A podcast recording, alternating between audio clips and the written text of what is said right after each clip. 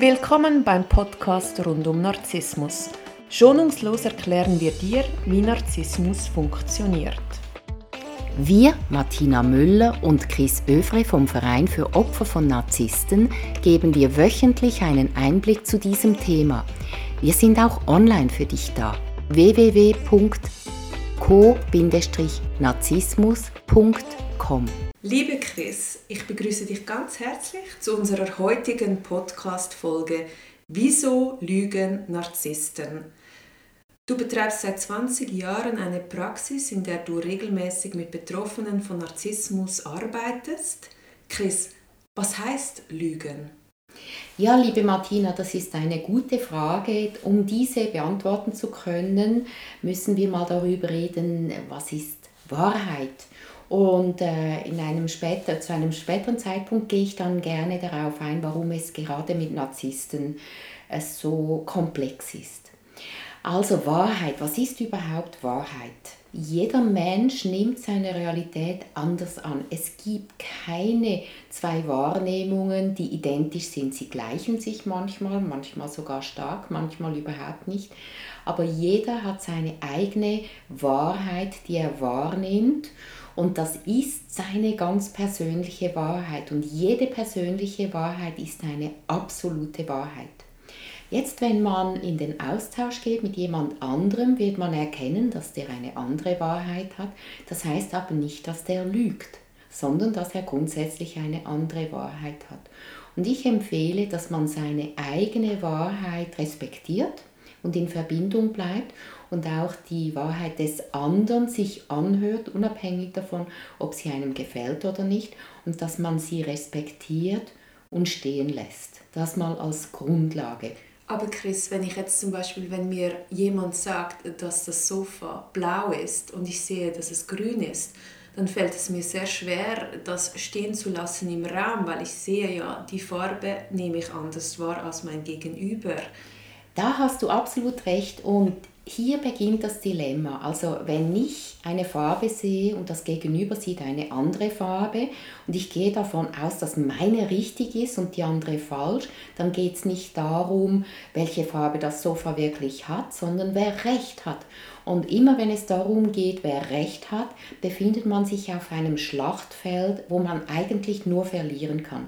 Man verliert, wenn man nachgibt, man verliert, wenn man gewinnt, weil befriedigend ist es in beiden Fällen nicht.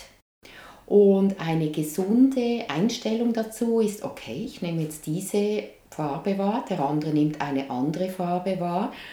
Ich respektiere sie, auch wenn sie es von meiner Wahrheit unterscheidet und lasse es einfach stehen. Warum sollte ich überhaupt darüber diskutieren, welche Farbe das Sofa hat? Warum tun sich Menschen so schwer, der Wahrheit ins Auge zu schauen? Viele Menschen nehmen die Wahrheit als Bedrohung wahr, weil sie glauben, wenn sie die Wahrheit annehmen, dass sie handeln müssen. Also zum Beispiel, eine Frau verliebt sich und das Gegenüber, Frau oder Mann, äh, ist bekannt dafür, dass er ein Casanova ist. Und sie weiß das, das ist die Wahrheit. Wenn sie die Wahrheit annimmt, bedeutet das, sie muss das sofort beenden, was sie ja gar nicht will. Wenn sie die Wahrheit abstreitet, muss sie sich etwas vormachen, muss das schönreden, dann geht es dann trotzdem in die Hose und jetzt hat sie einen Gesichtsverlust. Wenn man diese Wahrheit annimmt und trotzdem mit der Wahrheit selber entscheidet, sieht das anders aus. Als man weiß, okay, dieser Mann betrügt jede Frau, ich bin mir dessen bewusst und obwohl ich das weiß, lasse ich mich auf die Erfahrung ein, weil sie mich reizt.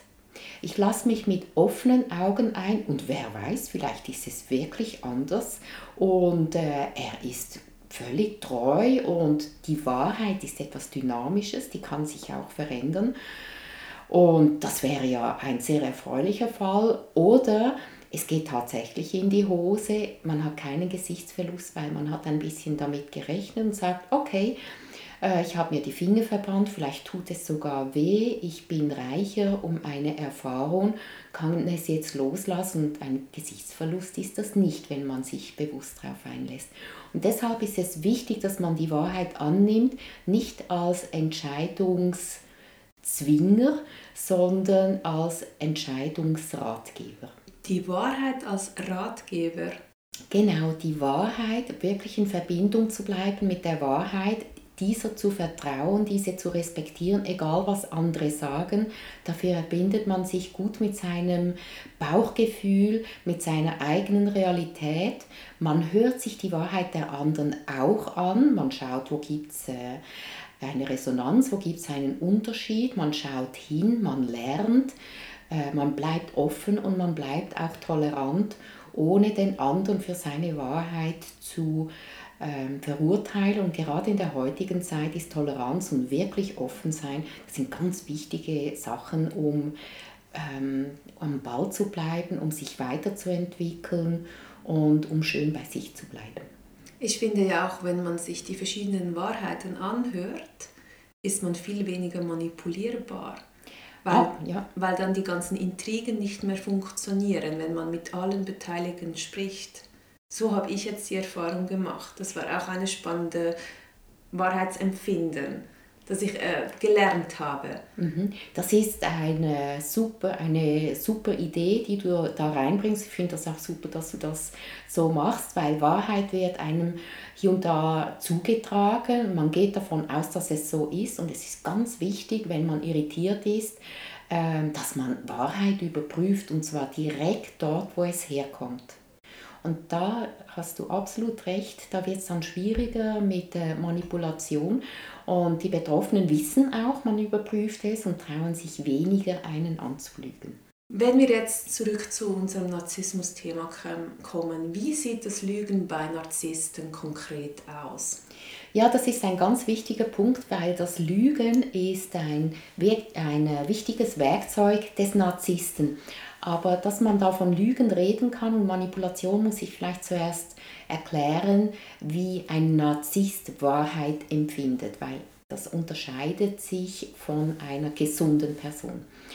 Also, wenn ich eine Maus sehe, dann kann ich die beschreiben und ich mag sie oder ich mag sie nicht, je nachdem, was für Erfahrungen ich gemacht habe. Und ich bespreche das mit einem anderen Menschen, der gesund ist. Der sieht auch eine Maus, der mag sie vielleicht besser oder weniger. Und jetzt kommt ein Narzisst.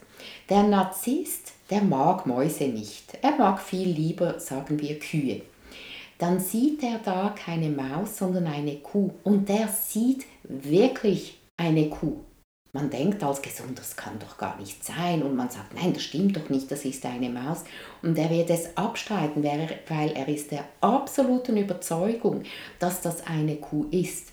Gut, dann bespricht man sich wieder mit dem anderen Menschen und sagt, aber du siehst doch auch eine Maus oder, oder sag mal, was ist da los? Und der andere sagt, du, damit will ich nichts zu tun haben, zieht sich zurück. Der merkt nämlich, das ist konfliktgeladen.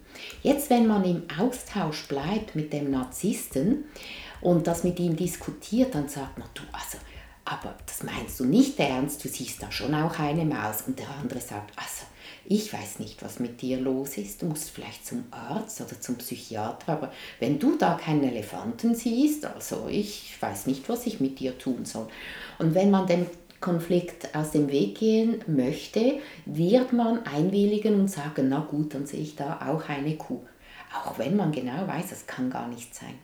Wenn man das lang genug macht, dann ist man irgendwann dermaßen verunsichert, dass man wirklich nicht mehr weiß, ist das eine Maus oder eine Kuh. Man beginnt durchzudrehen. Das ist eine systematische Manipulation von Narzissten. Sie destabilisieren die Chronarzisten auf diese Weise enorm. Nächstes Mal, wenn ich wieder eine Maus sehe, erinnere ich mich, ah, der, der sieht ja da eine Kuh und ich will es richtig machen und sage, ah, siehst du die Kuh da? Jetzt hat er gerade keine Lust auf eine Kuh und sagt, du, das ist eine Maus, also mit dir ist wirklich etwas nicht in Ordnung. Und da muss man wissen, der Narzisst sieht das, was er sehen möchte und eine Diskussion ist zwecklos. Und wenn man sich wirklich vornimmt, sich nicht mehr auf solche Diskussionen einzulassen, kann man besser bei der eigenen Wahrheit bleiben und man wird weniger destabilisiert. Das gibt einem die Sicherheit, dass man eigentlich schon auf der richtigen Spur ist. Und man kann sich überlegen, möchte ich mit so jemandem zusammen sein, der eine solche Sicht auf die Realität hat. In der Fachwelt nennt man dieses Phänomen ja auch Gaslighting. Was empfiehlst du für die Betroffenen, die mit einem Narzissten irgendwie leben müssen? Wie kann man sich am besten davor schützen, vor diesem Gaslighting? Also das Wichtigste ist, dass man selber wieder die Sicherheit aufbaut. Und wenn man destabilisiert ist, traut man sich selber nicht mehr. Und deshalb ist es wichtig, wenn man zum Beispiel Mails behaltet oder SMS oder auch Gespräche aufnimmt und später äh, nochmals hört. Die sind natürlich nur für den eigenen Gebrauch, sonst wäre das illegal damit man sicher ist, dass man das gehört hat, weil wenn sich die Situation entspannt, denkt man, ja, so schlimm war es doch gar nicht und man ist sich nicht sicher, ob man sich das alles vorgemacht hat. Aber wenn man die Aufnahmen nochmals hören kann, die Mails und SMS nochmals liest, dann merkt man und erkennt, ja, das war wirklich so. Oder etwas, was ich meinen Klienten auch empfehle, ist, wenn sie Tagebuch schreiben, dass sie es immer wieder durchlesen, weil das haben sie selber geschrieben und das ist für sie der beste Beweis, dass es wirklich auch so war. Und oft müssen sie auf diese Notizen zurückgreifen, um wirklich sicher zu sein, dass ihnen das passiert ist. Manchmal sind sie so destabilisiert, dass sie da einfach unsicher sind. Aber was hilft mir dann in diesem Moment, wenn ich realisiere, dass ich extrem manipuliert werde von, von meinem Narzissten? ähm, indem dass er mir die Realität, so wie sie die meisten Leute sehen, konstant abspricht.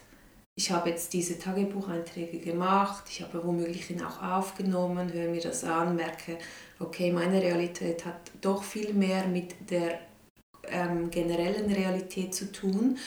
Was empfiehlst du dann, um sich zu stabilisieren? Weil ich habe ja dann das immer noch im Kopf mit der Maus und mit der Kuh Mhm. Der hat mich so verwirrt. Wie kriege ich dann das wieder so gebacken, dass ich mich stabilisieren kann? Ich lese das alles durch, ich merke, er hat mich angelogen, er versucht mich zu manipulieren und dann, was mache ich? Gute Erfahrungen habe ich gemacht mit Selbsthilfegruppen, weil das ist ein Ort, wo sich Gleichgesinnte treffen und eine erzählt dann so eine Geschichte und anstatt dass die anderen sagen, nein, das kann doch nicht sein, was ja Menschen machen, die ähm, keine Berührungspunkte haben mit Narzissten, die können sich das ja nicht vorstellen. Aber in der Selbsthilfegruppe sagen die anderen, genau dasselbe ist mir auch passiert. Also man ist äh, unter Menschen, die dieselbe Erfahrung gemacht haben und da erkennt man, dass man wirklich eigentlich eine gute Wahrnehmung hat. Also Selbsthilfegruppen besuchen. Ich kann auch ein Beispiel machen. Eine hat dann erzählt, jetzt, äh, seit ich mich getrennt habe, kann ich, ex, äh, kann ich endlich wieder das schauen im Fernsehen, was ich schauen wollte.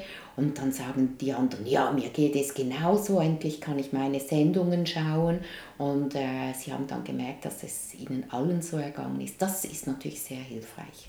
Das ist ein super Input mit dieser Selbsthilfegruppe. Jetzt weiß ich aber nicht, wie finde ich eine Selbsthilfegruppe? Kann man da einfach ähm, vorbeigehen? Muss ich mich anmelden? Wenn ich in einer Stadt wohne, gibt es das in jedem Dorf oder gibt es, nur in, gibt es das nur in größeren Städten? Wie, wie finde ich das heraus? Also im Kanton Zug ist es so, dass äh, alle Selbsthilfegruppen über Triangel Zug laufen. Also da kann man sich informieren, was es da alles gibt. Da kann man sich dann auch anmelden.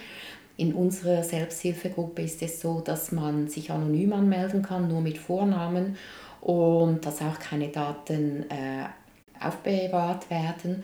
Und man kommt hinzu und jeder redet über seine Geschichten. Es geht nicht darum zu fachsimpeln, sondern einen Ort zu haben, wo man seine Geschichte vertrauensvoll platzieren kann und wo man Unterstützung kriegt von Menschen, die selber auch betroffen sind oder waren. Und man tauscht einfach seine Erfahrungen aus und unterstützt sich gegenseitig. Also ich rufe der Selbsthilfe Triangelzug, äh, rufe ich die an und dann geben sie mir die Auswahl an Selbsthilfegruppen, die für mein Thema dann wichtig sind. Und dann kann ich einfach mich dort anmelden und vorbeigehen. Muss ich dann jedes Mal vorbeigehen oder kann ich einfach mal schauen gehen, wie das so ist, ob mir das überhaupt zuspricht oder wie läuft das mit dieser Selbsthilfegruppe?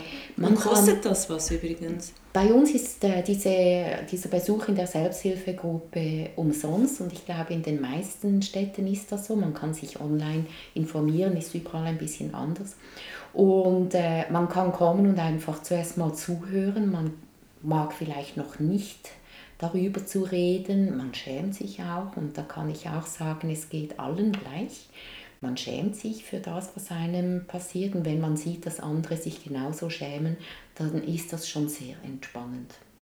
Okay, also dann kann ich wenn möglich auch nur einmal rein, mich reinsetzen mhm. und schauen, spricht mich das überhaupt an. Ganz genau. Und ich bin nicht dazu verpflichtet, irgendetwas zu sagen oder mich irgendwie an dieser ganzen Diskussion zu beteiligen. Richtig, es ist alles auf freiwilligen Basis. Spannend.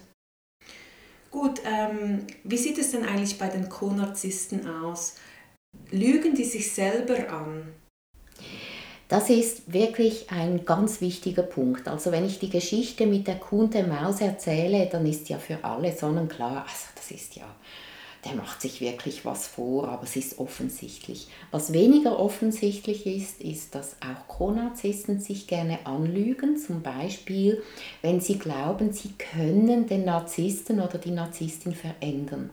Da sieht man dann auch die Kuh, obwohl es eine Maus ist. Also den anderen verändern zu können, dass es besser wird, dass man sich einfach mehr Mühe geben soll oder muss, da lügt man sich wirklich an. Weil wahre Liebe funktioniert so, dass man sich liebt, so wie man ist. Da muss man keine Leistung erbringen oder sich bemühen oder alles richtig sagen. Man kann sein, wie man ist und äh, man passt zusammen, das ist die wahre Liebe. Und wenn ich mich verbiegen muss, wenn ich mir Mühe geben muss, wenn, wenn ich Leistung erbringen muss. Wenn man sich die Liebe verdienen muss. Genau, dann ist es keine wahre Liebe und da macht man sich dann auch etwas vor. Und äh, es ist gesund, wenn man da mal ge genau hinschaut und allenfalls diese Lüge für sich entlarvt und neue Wege geht. Ähm, Chris, ich bedanke mich ganz herzlich für dieses interessante Gespräch. Danke dir, Martina. Und wünsche dir eine ganz schöne Woche. Dir auch.